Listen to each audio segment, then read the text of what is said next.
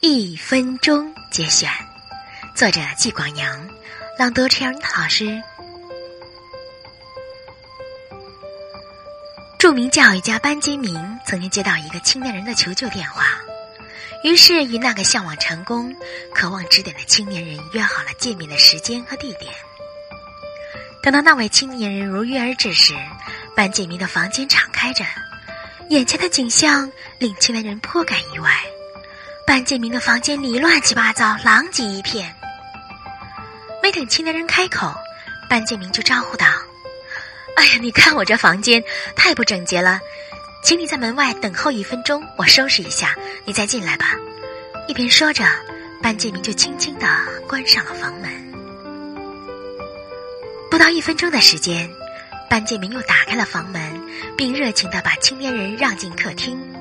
这时，青年人的眼前展现出另一番景象，房间里的一切已变得井然有序，而且有两杯刚刚倒好的红酒，在淡淡的香水气息里还漾着微波。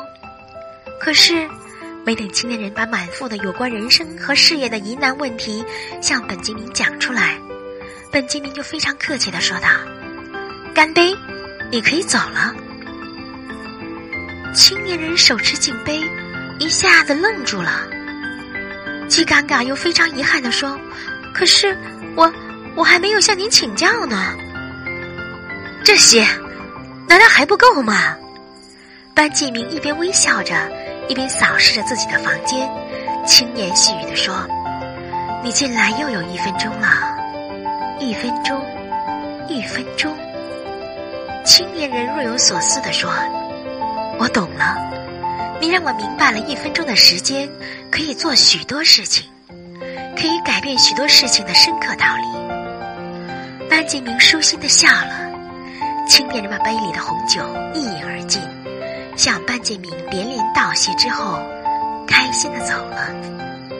其实，把握好了生命中的每一分钟，也就是把握了理想的人生。